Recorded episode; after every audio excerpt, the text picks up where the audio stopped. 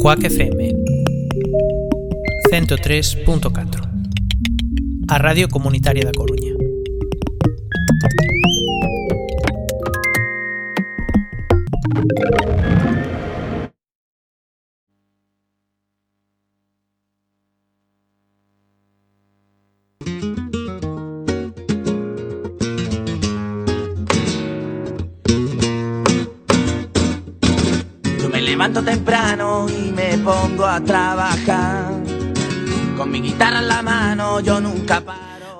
buenas tardes y bienvenidas y bienvenidos un día más a Radioactiva, el programa del refugio del albergue Padre Rubinos. En el fresquito de la mañana, la calle. Cada miércoles podéis escucharnos aquí en la emisora Cuac FM en la 103.4. También podéis seguirnos por la página web www.cuacfm.org. Con los bigotes señoriales que se pasean por Jerez. Arrancamos con el tercer Radioactiva de esta octava temporada. Hoy, 14 de diciembre, en el Ecuador de uno de los meses más especiales del año, tenemos un programa cargadito de temas muy variados.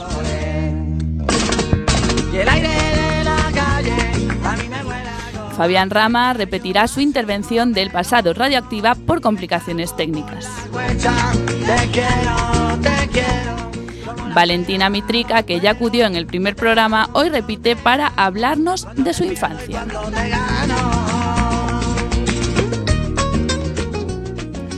Cerrará este primer bloque un participante nuevo. Carlos Neira nos propone un novedoso apartado. Lo desvelaremos en unos minutitos. Pantalones pero los hilos no se amargan. Continuamos con más voces nuevas. Manuel Díaz se atreve a relatarnos su experiencia como deportista profesional en la sección deportiva de Radioactiva. Solo quiero 40 pavos para dormirme y en una cama. No quiero. Por su parte, Jennifer Méndez retoma lo que fue su primer contacto en la radio, la entrevista. Hoy en Todos por Igual entrevistará a alguien que posiblemente nos acompañe el resto de temporada. No digo más, mejor se lo dejo a ella. Y como broche de oro volvemos a cerrar con espacio musical. Esta vez será Isabel Torres, una nueva también, quien coja las riendas y nos lleve de la mano por la carrera musical de un artista español icono de las baladas románticas. En mi brazo tengo cinco. Este programa está realizado por personas del refugio del albergue Padre Rubinos que hoy nos acompañan con sus voces. En la parte técnica, los mandos, se encuentra Jackie López con ayuda de Rocío. Y yo soy Clara de Vega. ¡Empezamos!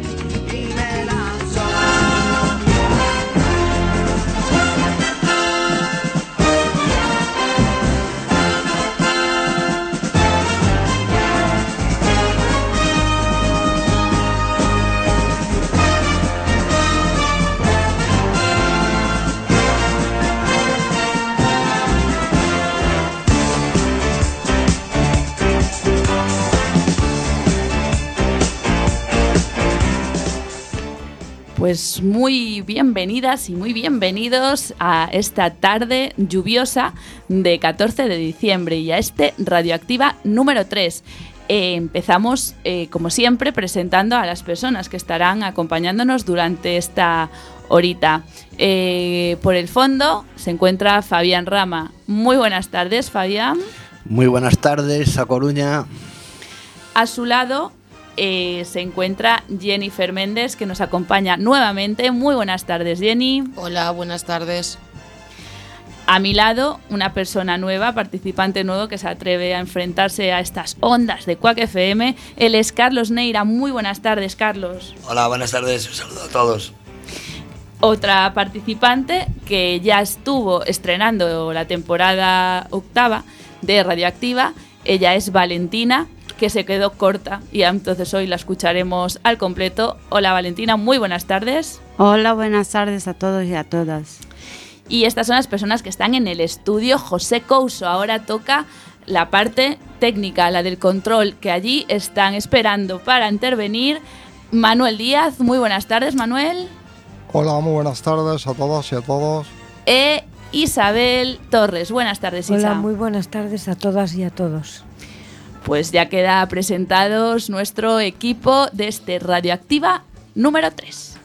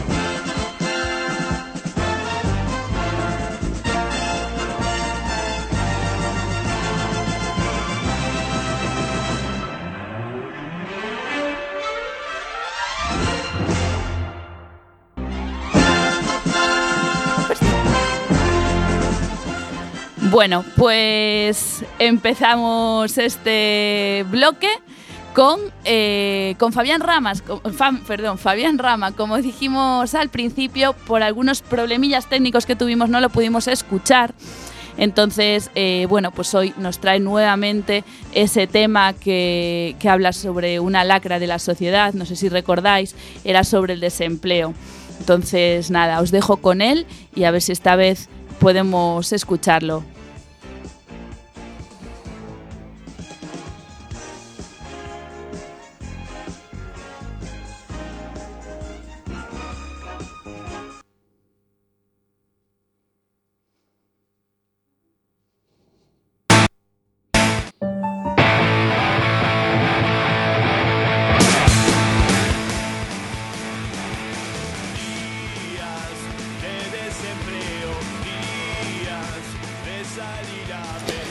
Buenas tardes, queridos radio oyentes, y muchas gracias por estar con nosotros una tarde más. Me llamo Fabián Rama y esta semana voy a hablar, a tratar de un tema tan importante y hoy más que nunca como es el desempleo en España y sus consecuencias. Comenzamos.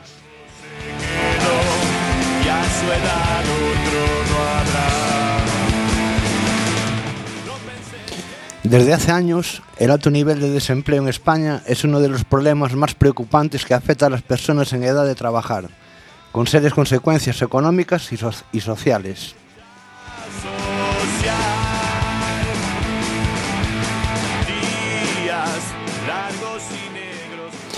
Conseguir un trabajo es actualmente una de las mayores preocupaciones de las personas jóvenes y sobre todo lo es conseguir un trabajo digno que nos permita vivir con un mínimo de holgura, no tener que depender de nuestras familias y poder formar una familia propia.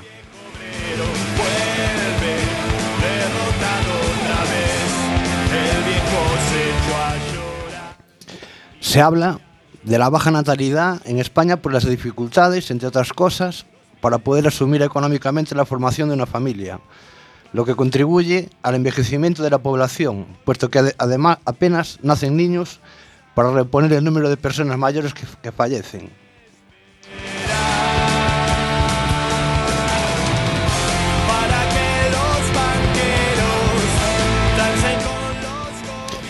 Se habla también de la emigración de los jóvenes con mejor formación hacia otros países, donde se les valora más y se les paga mejor, claro.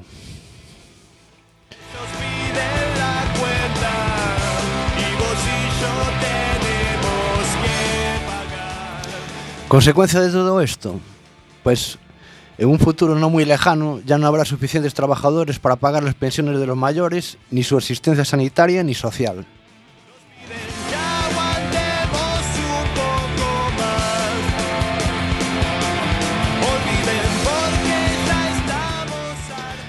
De lo que casi no se habla, o no se habla, es la consecuencia más directa para los jóvenes sin empleo, como es la exclusión social y la falta de oportunidades, que nos genera ansiedad, insomnio, desilusión, incertidumbre, pérdida de autoestima y confianza en uno mismo.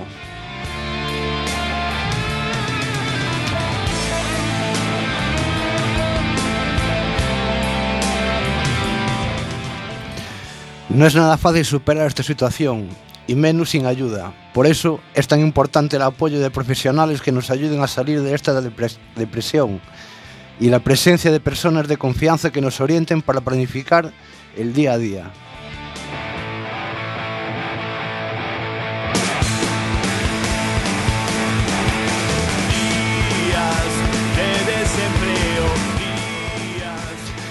Por nuestra parte, no debemos dejar de buscar ofertas de trabajo y dedicar algún tiempo a nuestras aficiones, que nos mantengan distraídos y alejados de todo aquello que pueda hacernos caer en la des- desesperanza.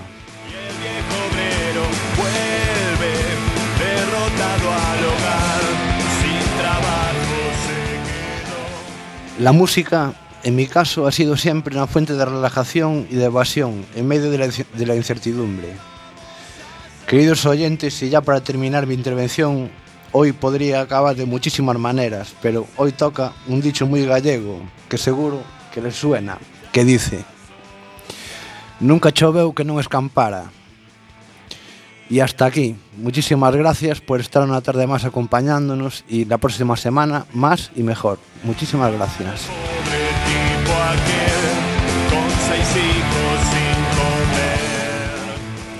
Gracias a ti, Fabián. Hoy sí que pudimos escucharte. Creo, ese dicho me suena, no sé quién. Eh, bueno, gracias por, por tu intervención. Te lo dije la semana pasada que lo escuchamos aquí, eh, que bueno, pues eso, que retrata un poco tu forma de ser, ¿no? De, de lucha, de esfuerzo y, y es un poco lo que hablas ahí, ¿no? De no tirar la toalla y de, de seguir para adelante. Entonces, nada, eh, agradecerte tu paciencia y que nada, pues la semana que viene seguro que te esperamos aquí. Pues muchísimas gracias, encantado, ya lo sabes. Bueno, pues eh, nosotros continuamos con Valentina, que vino por primera vez eh, estrenando eso, yo que habíamos hablado, la temporada octava de Radioactiva, y se quedó un poquito corta porque se nos, se nos acababa el tiempo. Pero bueno, hoy viene con otro relato más personal sobre su infancia. La escuchamos.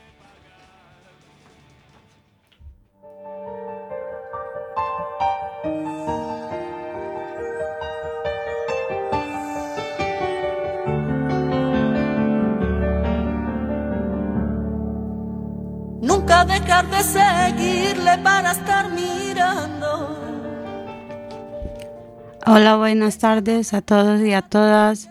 Soy Valentina y hoy voy a hablar sobre mi infancia en Rumanía.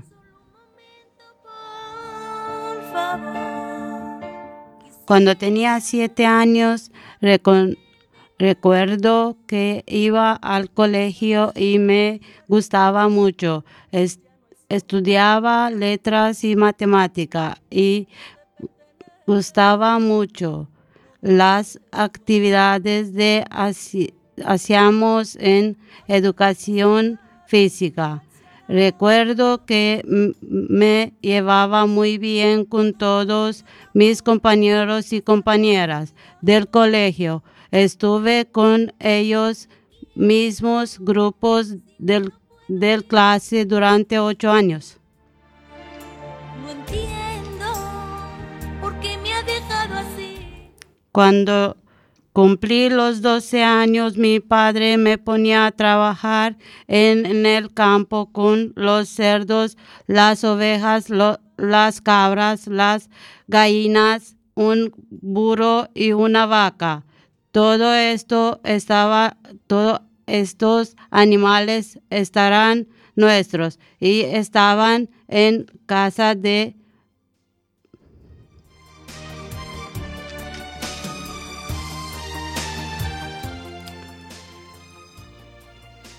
De lunes a viernes iba al colegio y después del colegio iba a casa, comía y hacía las tareas del colegio. Cuando había de hacer las deberes, mi padre me ponía a trabajar hasta las nueve de las noches. Los domingos no trabajaba, pero iba siempre a la iglesia ortodoxa donde cavaba, cantaba en el coro. También trabajaba durante todos los días menos los domingos cuando estaba de vacaciones.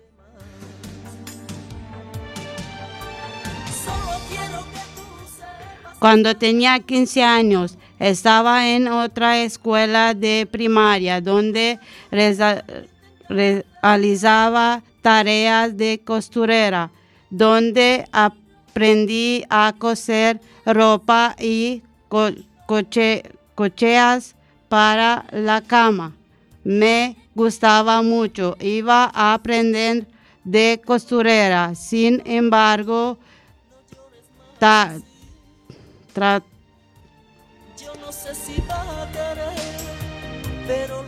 tardaba una hora y media en llegar porque estaba a 16 kilómetros de, de casa. En el grupo estaba formando por dos chicos y ocho chicas.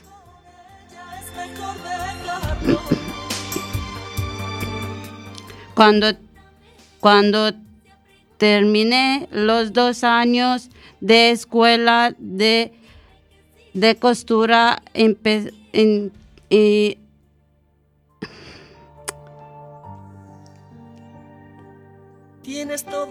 Ilusión. empecé a ayudar a mi mamá en casa con las tareas do- domésticas. Yo era la única hija que ayudaba a mi mamá en todo, porque mi, mi mamá lo era todo para mí. Mis hermanos, sin embargo, no quería ayudar a nada. Acababa la escuela, me casé, tenía por aquel entonces 18 años y con los 19 años me quedé embarazada, sintiendo este uno de los mejor mm, momen- momentos más felices del mundo para mí y que marcó mi vida para siempre. Él ya no te quiere a ti, tenemos que marchar. Muchas gracias a todos y a todas por escucharme la historia de mi infancia. Hasta la próxima. Hablar con él de nuestro amor. Mil gracias, Valentina. Eh, ahora te pregunto, ¿cuánto tiempo llevas en España? 11 años. 11 años. Pero eh, fijaos la dificultad que es eh, escribir en otro idioma, ¿no? Sí. Leer en otro idioma y tú como Valentina de valiente que eres, Sí. eh, pues lo acabas de hacer enfrentándote en un micro en directo. Te doy mm, las gracias y me quito el sombrero porque, bueno, cualquiera de nosotros nos ponemos con, en otro Me idioma, mejor. en otro idioma y, y es complicado. Así que nada, Me felicitarte. salió mucho mejor. Te salió, te salió mejor. Muchas gracias.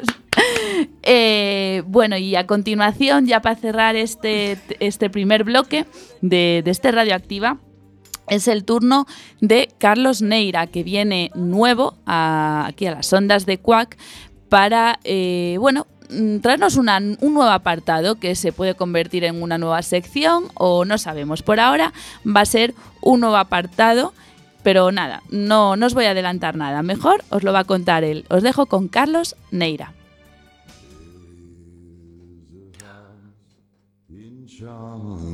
Charming town, they call the rising sun.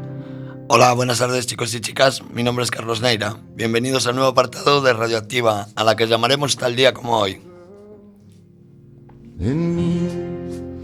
God, Y comenzar explicando que esta sección nos proporciona datos curiosos sobre el día- un día como hoy.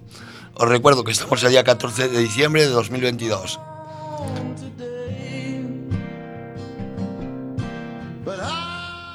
Y aquí os va el primer dato curioso para los amantes de la historia y también del cine. En 1702, en Japón, los Ronin 47 se matan por seppuku colectivo, por órdenes del shogun Oashi Kuromose, para vengar la muerte de su amo. Si alguien se quedó como estaba por no entender lo que acabo de decir, os recomiendo la peli Ronin 47. Así tendréis mucha, mu- mucha mejor aclaración.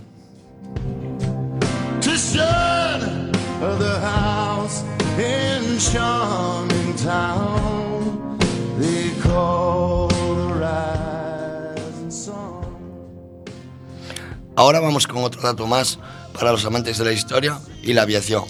Como fue en 1782 en Francia, los hermanos Mongolier realizan el primer vuelo de prueba de su primer globo.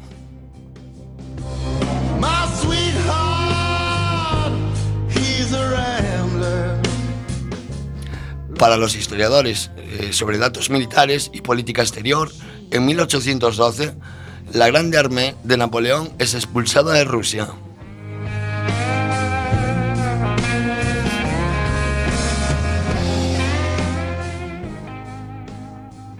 En, mi- en 1920, en Reino Unido, la Cámara de los Lores aprueba la división de Irlanda de los territorios autónomos del norte protestante y el sur católico. También en 1920, Argentina toma la decisión de retirarse de la Sociedad de Naciones.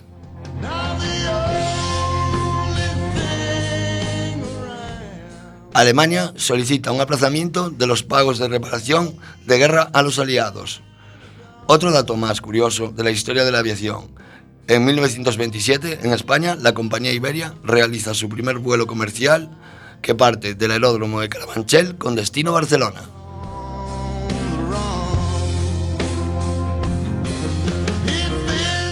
En 1939, la Unión Soviética es expulsada de la Sociedad de Naciones por invadir Finlandia.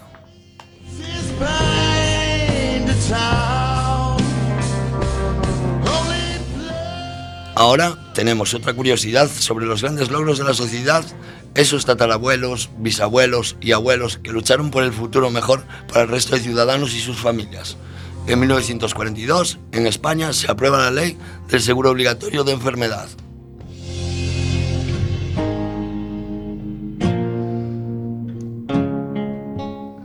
Y para cambiar un poco el tono, datos curiosos para los futboleros y deportistas. En 1947, en España, se inaugura el Estadio Santiago Bernabéu. En 1955, en la ONU, ingresan 15 nuevos países, Albania, Austria, Bulgaria, Finlandia, Hungría, Irlanda, Italia, Jordania, Laos, Portugal, Rumanía y España.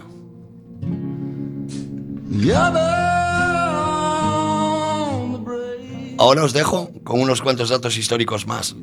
En 1958, en la Antártida, la tercera expedición antártica soviética es la primera en alcanzar el polo de la relativa inaccesibilidad.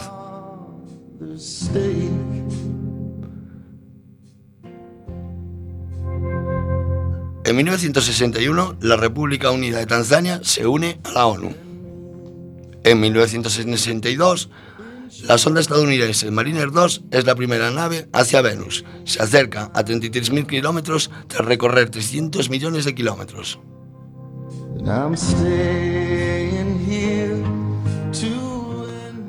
En 1972, el marco del programa Apolo, Eugene Cernan, es la última persona que, cambió so- que caminó sobre la Luna, después de que él y Harrison Smith completaran el tercer y último actividad extravehicular, EVA, de la nave Apolo 17. Esta fue la última misión tripulada a la Luna.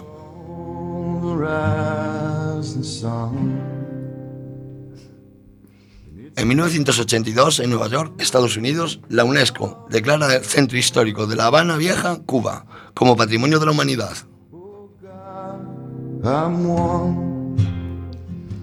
En 1988, en España, los sindicatos UGT y comisiones obreras convocan una huelga general el 14 de diciembre que fue secundada masivamente y obligó al gobierno de Felipe González a retirar su reforma laboral.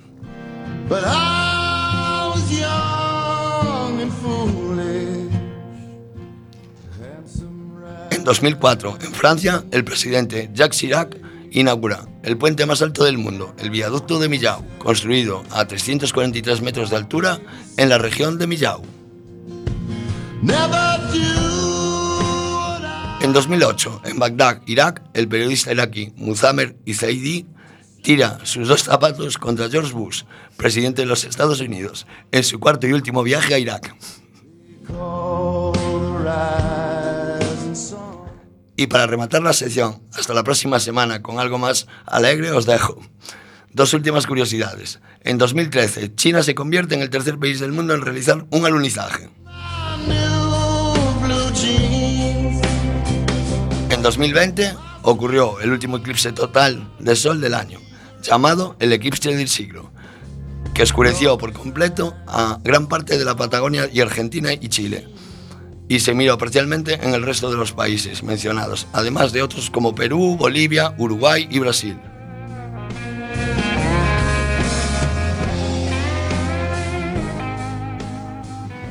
Este suceso volverá a ocurrir recién en el año 2048.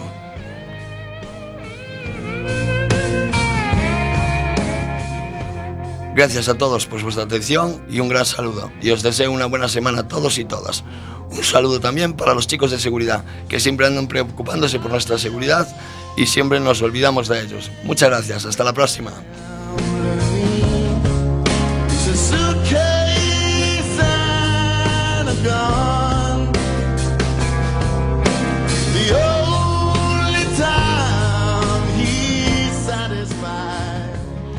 Muchísimas gracias, Carlos, por traernos ese apartado tan novedoso y tan curioso también que nunca se había hecho en Radioactiva y la verdad que bueno, eh, es algo, es algo súper original y yo te agradezco que lo hayas compartido con nosotros. Muchas gracias. Gracias a vosotros. Bueno, pues esperemos que continúe esta iniciativa y que cada semana pues tengamos eso, una fecha de la que eh, saber y conocer datos, eh, pues eso, tan eh, dispares, ¿no? De tantos ámbitos como, como nos acabas de, de mencionar. Muchas gracias, Carlos. Gracias a vosotros, de verdad.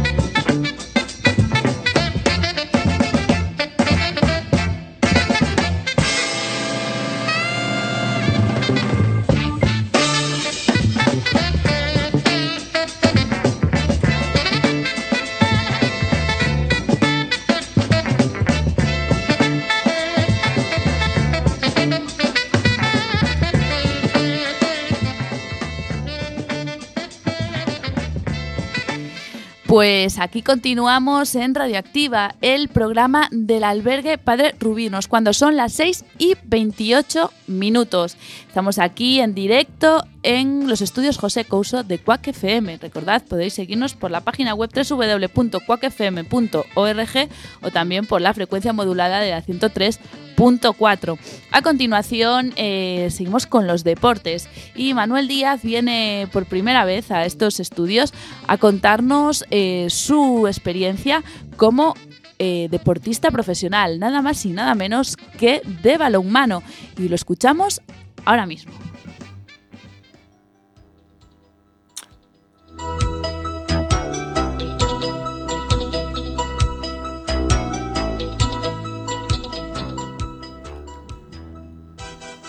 Hola, saludos cordiales. Eh, me llamo Manuel, vengo a expresar mi vida, mi vida digo, eh, referente al deporte como manera de vivir. En concreto, como ha dicho Clara, eh, jugué a balonmano, eh, era una pasión, la competitividad. Desde que era muy pequeño jugué, me entrené, vivía con esos partidos, las preparaciones, concentraciones.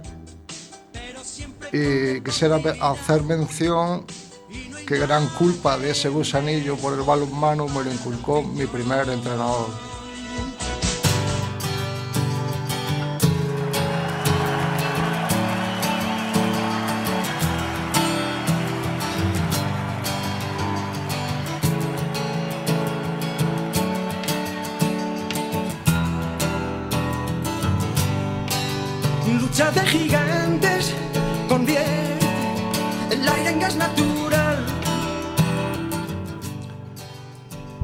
He dicho, mi primer entrenador también era profesor de francés eh, en mi colegio. Una, una persona especial que quiero hacer mención se, se llama Segundo Castillo Peláez. Hace unos años le preparamos una sorpresa y una fiesta y le entregamos una placa como en reconocimiento a todos los años que se entregó a nosotros y al deporte que, que practicábamos. donde nadie oye mi voz.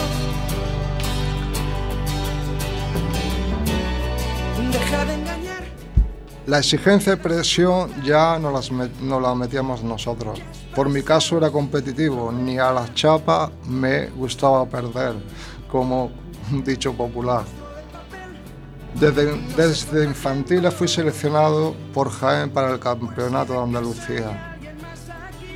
Después para la selección de Andalucía.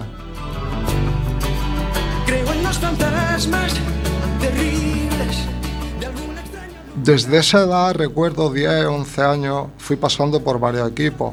Con Andalucía competimos el, competimos el Campeonato de España. Viajé mucho, disfruté cuando competíamos. Entonces, aquella época, hablo final de los 80, viajábamos en un autobús viejo, vetusto, Quieras ocultar que has pasado sin Como decía el autobús, el chofer cuando la carretera se ponía en subida nos decía, chavales, que no llegamos. Desde los asientos decíamos, saca, saca los pedales y ya vamos calentando. Había, había buen ambiente. Aparte de los entrenamientos, con los años, por mí mismo acudí al gimnasio. Fui subiendo de categorías jugando con compañeros de edad mayor que yo.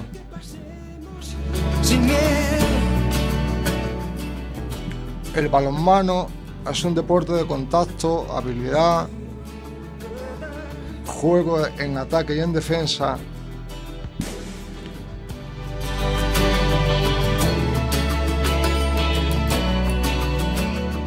Mi ídolo era Talan Dusevalle.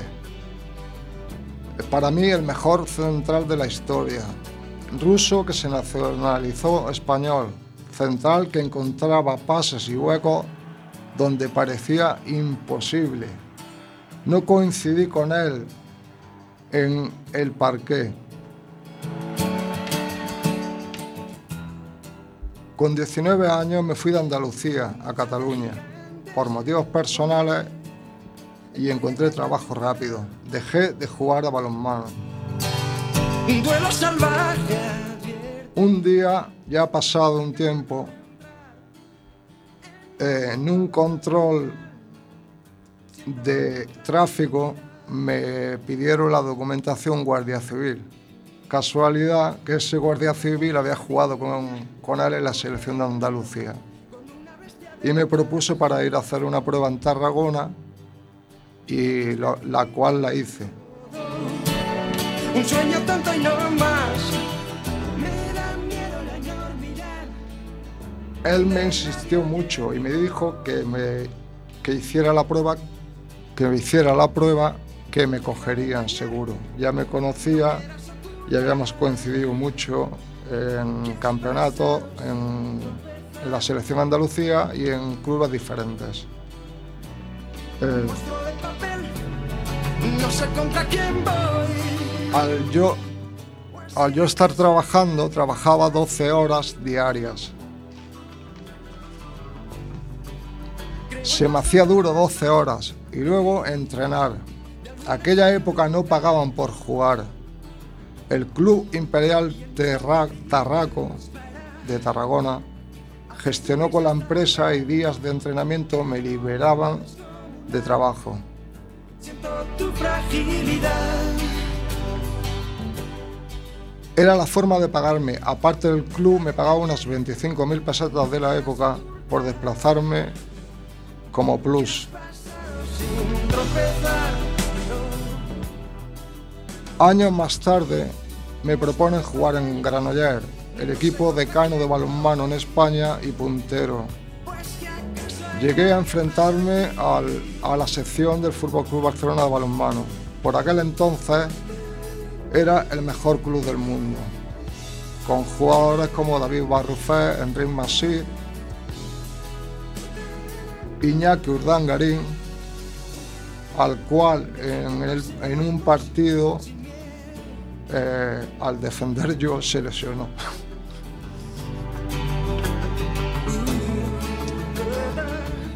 También, te- también estaba en el Barcelona Thomas Svensson, que era un portero internacional de mucha calidad histórico, que por cierto su hijo juega hoy en el Deport a fútbol.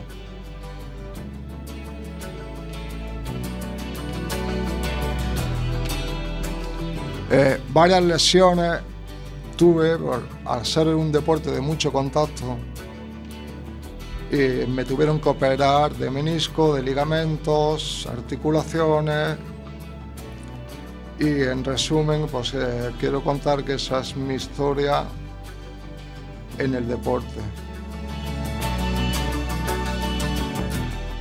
Hasta hace dos años y medio siempre hice deporte, como ya ciclismo, baloncesto, correr, senderismo. Hoy en día aún recuerdo el olor a la resina que se usaba en el balonmano para que el balón no se escurriera, los chirridos del parqué, de la pista. La vida puede ser maravillosa y más llevadera. Hoy España es una selección puntera y yo me siento también como compañeros que tuvo que tuve que fuimos pioneros para que después llegaran todos esos triunfos. Un duelo salvaje advierte. Son recuerdos bonitos que marcaron mi vida para bien. Y nada más, gracias por escucharme y mi competitividad sigue. Buenas tardes y encantado de estar aquí. Con una bestia detrás. Gracias a ti, Manuel, por compartir eh, tu historia con, con nosotras y con nosotros, con nuestros radioyentes, porque la verdad no todo, no siempre se tiene la oportunidad de, de tener al lado ¿no? a una persona pues, que estuvo codo a codo con Iñaki Urdangarín, que estuvo en la selección eh, andaluza y bueno, eh, todas las cosas, todas las hazañas que, que acabas de contar. Entonces, bueno, pues muchísimas gracias por compartirlo, porque esto, estas historias es lo, lo bonito, ¿no? Lo, lo que enriquece Radioactiva. Así que de verdad eh, te doy sinceramente eh, las gracias. No, gracias a ti, a vosotros y buenas tardes. Bueno, pues nosotros seguimos, no os vayáis en unos minutitos.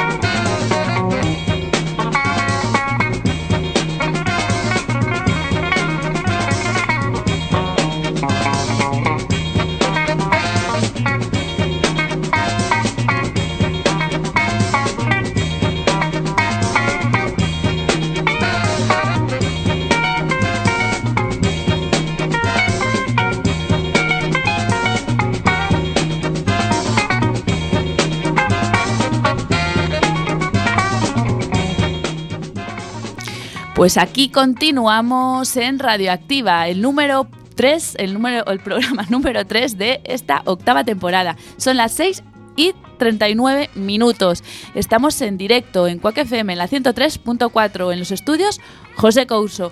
A continuación y muy rápidamente ya voy a dar paso a Jennifer Méndez en Todos por igual.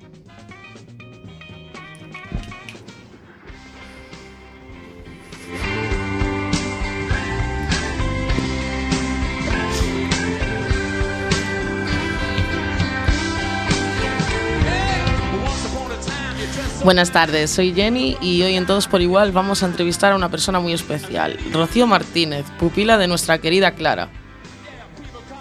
Hola, ¿qué tal? Muy buenas tardes a todos y todas. Buenas tardes, Rocío. Es un placer estar hoy aquí contigo. Muchas gracias igualmente. lo mismo. ¿Cuándo te diste cuenta de que querías dedicarte a esto? Bueno, eh, realmente creo que fue, mm, no fue un momento cl- clave, o sea, claro, mejor dicho, sino eh, pues a raíz de, de haber también vivido una circunstancia en la que tuve que acudir en un momento dado a, a pedir información, ¿no? asesorarme, para, para formarme a nivel educativo. Y bueno, vi que, que esa, esa ayuda que me ofrecieron, esa, esa orientación, eh, me sirvió a mí en mi vida, ¿no? Y dije, ¿por qué no eh, hacer lo mismo yo con, con el resto de, de las personas, ¿no? Fue un poco desde ahí, desde ese punto de referentes que tuve, que me hicieron ver que, que- que era un, bueno, algo que me gustaría hacer yo por, por los demás, ¿no? Un Qué poco por una experiencia propia. Qué, qué bien, qué bien, la verdad que- Y de todos los colectivos con los que puedes trabajar en integración social, ¿cuál sería el ideal para ti? Bueno, a ver, eh, ideal no descarto ninguno. Yo dentro de lo que es mi, experiencia en el ámbito social es, muy poco, muy corta. Entonces, eh, acabo de terminar las prácticas eh, con el colectivo de personas en, situación de sinhogarismo y, y la verdad es que me he sentido muy cómoda y siempre tuve en mente mm, empezar por este colectivo, ¿no? Previamente, pero no descarto ninguno. Otro que me gustaría, por ejemplo, sería las personas con, con diversidad. Creo que encajaría muy bien por el tipo de, bueno, de, de funciones que podría desempeñar, ¿no? Ahí. Pero en general, yo creo que estoy abierta a posibilidades. Hombre, eso es muy bueno, nunca hay que cerrarse puertas. ¿no? Efectivamente. y dime, ¿qué crees que está pasando para que cada vez más personas soliciten ayuda? Bueno, a ver, hay un, panorama social que nos deja un poquito eh, vulnerables, yo creo que a todos realmente, ¿no? Entonces, yo creo que eh, está claro que el, mercado laboral no, no es fuerte en ese sentido, voy a hablar a, nivel nacional, ¿no? Pero es algo que está pasando en, en todos lados. Em, creo que es eso, ¿no? Que es una, una situación que parte de, un tema económico, pero que hoy en día cualquier persona se puede encontrar en una situación de que un día para otro eh, pases de esa zona de confort a una zona de exclusión, ¿no? Entonces, yo creo que, lo que pasa es eso, que no, no hay eh, recursos suficientes, no hay las mismas oportunidades para, para todas las personas, ¿no? Yo creo que un poco flojea por ahí, por el, por el mercado laboral y porque, eh, lo dicho, eh, hoy puedes estar bien, pero incluso tener varios trabajos y no llegar a fin de mes. Quiero decir, y cualquier persona puede encontrarse de un día para otro en, una situación así y lógicamente hay que cubrir unas necesidades, ¿no? Entonces, eh, por eso creo que el aumento eh, nace ahí, nace desde esa no, no poder cubrir, no tener una solvencia económica que te permita cubrir esas necesidades que, que tienes, ¿no? Sí, bueno, y además que está subiendo todo, los sueldos siguen igual. Efectivamente, claro, claro. Al o sea, final. no es solo el mercado laboral o, o a nivel de, de lo que pueden ser los sueldos o los trabajos, ¿no? Que muchas veces son temporales y te dejan en, en una situación de, eh, pues eso, de, de estar en paro, desempleado, eh, que entras en un ciclo realmente, ¿no? Y eso al final pues te, te convierte en una persona en, en situación de, de vulnerabilidad y de exclusión. Pero también efectivamente que todo sube. Eh, los impuestos están muy altos. Alquilar hoy en día es, es un lujo realmente. O sea, una persona que hoy en día tiene un trabajo estable y que tiene el poder de ahorrar es una persona privilegiada, yo creo. Sí, desde luego. Sí. ¿Y por qué elegiste hacer las prácticas en Padres Rubinos? Bueno, eh, de las opciones que habían cuando terminé el ciclo, de la lista que me dieron, eh, yo sabía que quería enfocarme con, bueno, hacer las prácticas en algún sitio donde se trabajase con personas en, situación de sin hogar. Entonces, dentro de la lista, pues las opciones que, que habían, de las únicas que tenía referencias y que conocía anteriormente, era Padre Rubinos. Incluso había venido a hacer charlas, o sea, no yo, ¿no? haber, haber asistido a charlas en Padre Rubinos y me gustaba pues eso, ¿no? El, el- el- bueno, lo que es el espacio a nivel de estructura y, y veía que había un, un buen feedback, un, un funcionamiento muy potente ahí. Entonces, pues dije por ahí. voy a, voy a, voy a optar por esta, por esta opción y bueno, tuve la suerte de que, de que mi tutora dijo, pues venga. Pero vamos, vamos a cogerla. Sí. ¿Y qué te esperabas y qué te encontraste al llegar, al llegar allí? ¿Qué me esperaba? Bueno, a ver, tampoco es que viniese con, con muchas expectativas. Sí que es cierto que yo lo que más tenía era miedo a quizás a no encajar, ¿no? Por lo que decía antes, ¿no? Por mi falta de experiencia. El no haber tenido esa experiencia me daba miedo, eh, o sea, me daba respeto, mejor dicho, el, el- el no encontrarme con personas perdón, encontrarme con, con las personas cómodas, ¿no? Crear ese vínculo que se crea entre profesional y, y persona que está en el centro. Entonces, un poco de miedo tenía por ahí y lo que me llevé fue, fue una grata sorpresa de, de ver que, bueno, eh, me recibieron muy bien tanto el equipo de profesionales con los que estuve como las personas, como las personas con las que estaba. De hecho, eh, una, una propuesta que tengo ahora es continuar con, con voluntariado por eso, por, por las personas realmente, ¿no? Ah, pues. O sea claro. que muy bien. Maravilloso. Y si pudieses cambiar algo sobre el funcionamiento del centro, ¿qué sería? Del funcionamiento del centro. A ver, eh, al tiempo que estuve, que fueron tres meses de, de prácticas, realmente no, no sabría decirte qué. Porque la verdad es que otra cosa que me llevé en, sorpresa fue ver el funcionamiento y la organización que tiene el centro de, Padres Rubinos, ¿no? Eh, creo que hay una labor tanto profesional como, bueno, directiva, ¿no? Que a esos eh, a esas alturas no llegué a, conocer muy bien el funcionamiento, pero lo que he visto eh, con las personas con las que estuve pues algún día haciendo alguna actividad o trabajando es una comunicación y una organización tremenda. O sea, al contrario, no, no, no cambiaría nada, al contrario, doy gracias de, de ver que un sitio tiene ese, ese, ese funcionamiento realmente tan organizado y, y en base a protocolos que lo que hacen es que al final tenga buenos resultados, ¿no? La, la atención a las personas. Sí, Eh, claro hace falta el orden. Y ahí, pues, en ese sentido, es de los. Vuelvo a decir, no tengo mucho que- con qué comparar, pero se lleva un, por mi parte, una buena. Bueno, un, un alto número, ¿no? Una buena puntuación en ese sentido. Sí.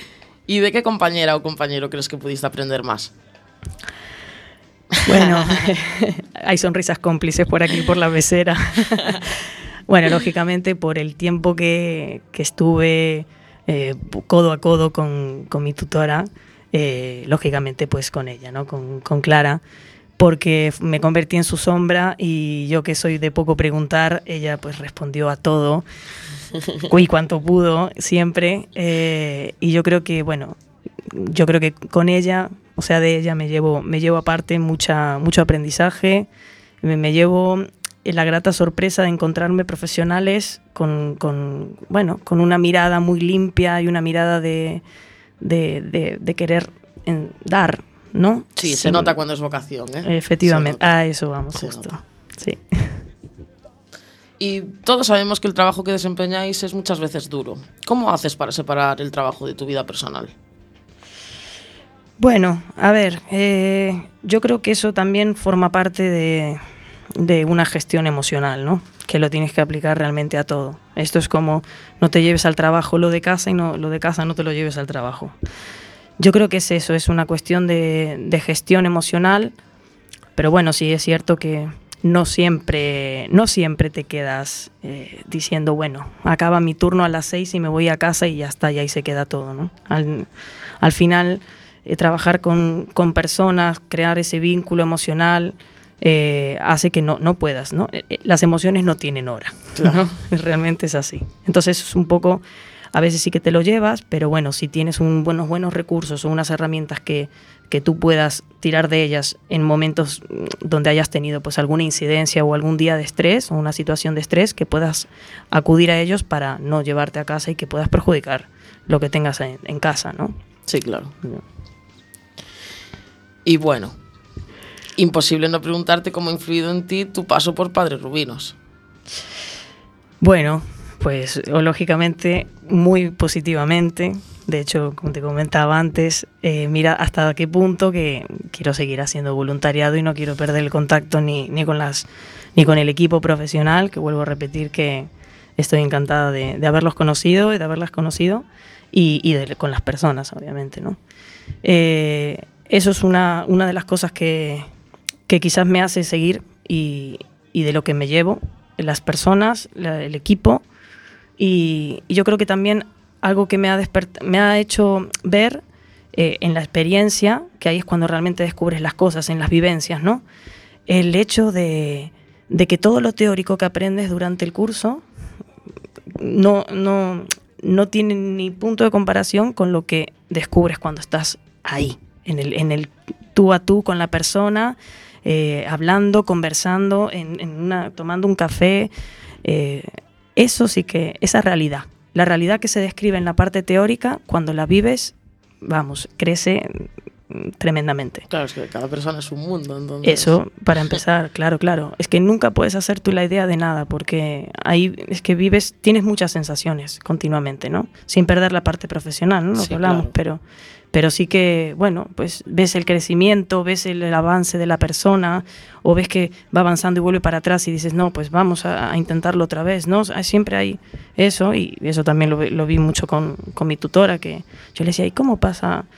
¿Qué se hace en estos casos? No, bueno, pues se vuelve a intentar, ¿no? Se vuelve a dar otra oportunidad y eso es, bueno, eso me hizo un boom en la cabeza, el ver que hay un una continua lucha, ¿no? Eso me lo llevo.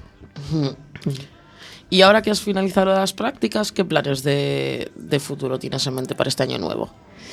Bueno, eh, yo creo que después del tute que me he pegado durante un tiempo estudiando y trabajando, creo que un descansito, ¿vale? Eso es lo, que veo así más pronto. Y, luego lo que te comentaba antes, ¿no? Eh, seguir con, con el voluntariado, quedarme por aquí por la radio, si, si se puede, algún día vendré por aquí.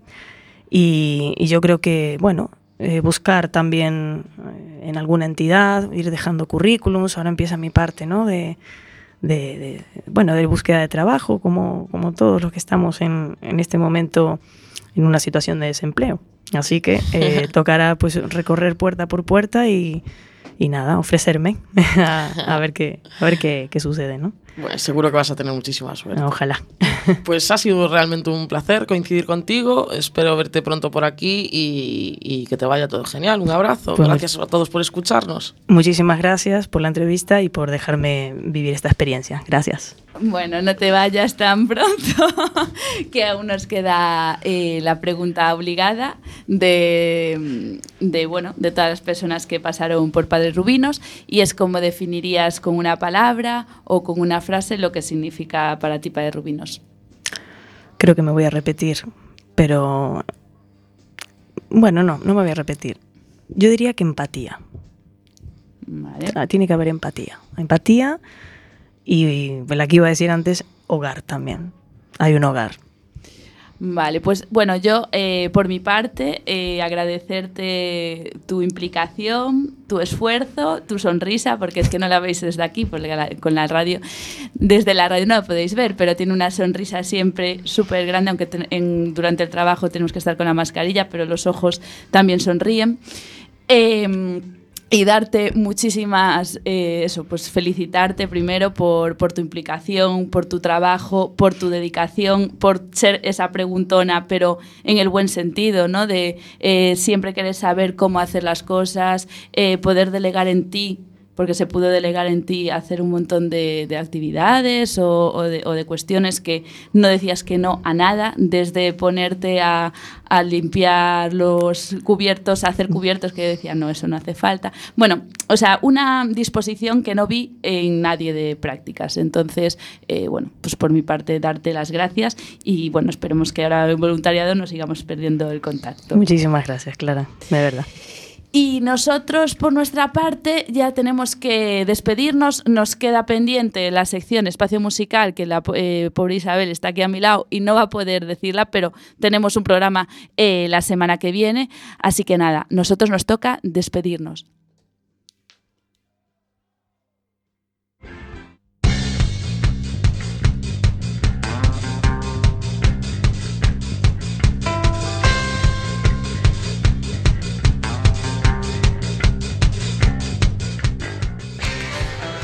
Pues lo dicho, una pena dejar aquí a Isabel, que está guardando su guion, pero bueno, para la semana eh, tenemos el siguiente programa y ya lo podrás decir. Por nuestra parte, nada, despedirnos, eh, decir que os quedéis aquí en la 103.4 en Cuac FM, la emisora comunitaria de A Coruña. Es el turno a continuación de nuestros compañeros Alegría, así que os dejo en buena compañía. Eh, nosotros se volvemos la próxima semana, 21 de diciembre, a las puertas de la Navidad. Y aquí estaremos para dar siempre lo mejor de, de nosotros y de nosotras. Y como siempre, gracias por estar ahí.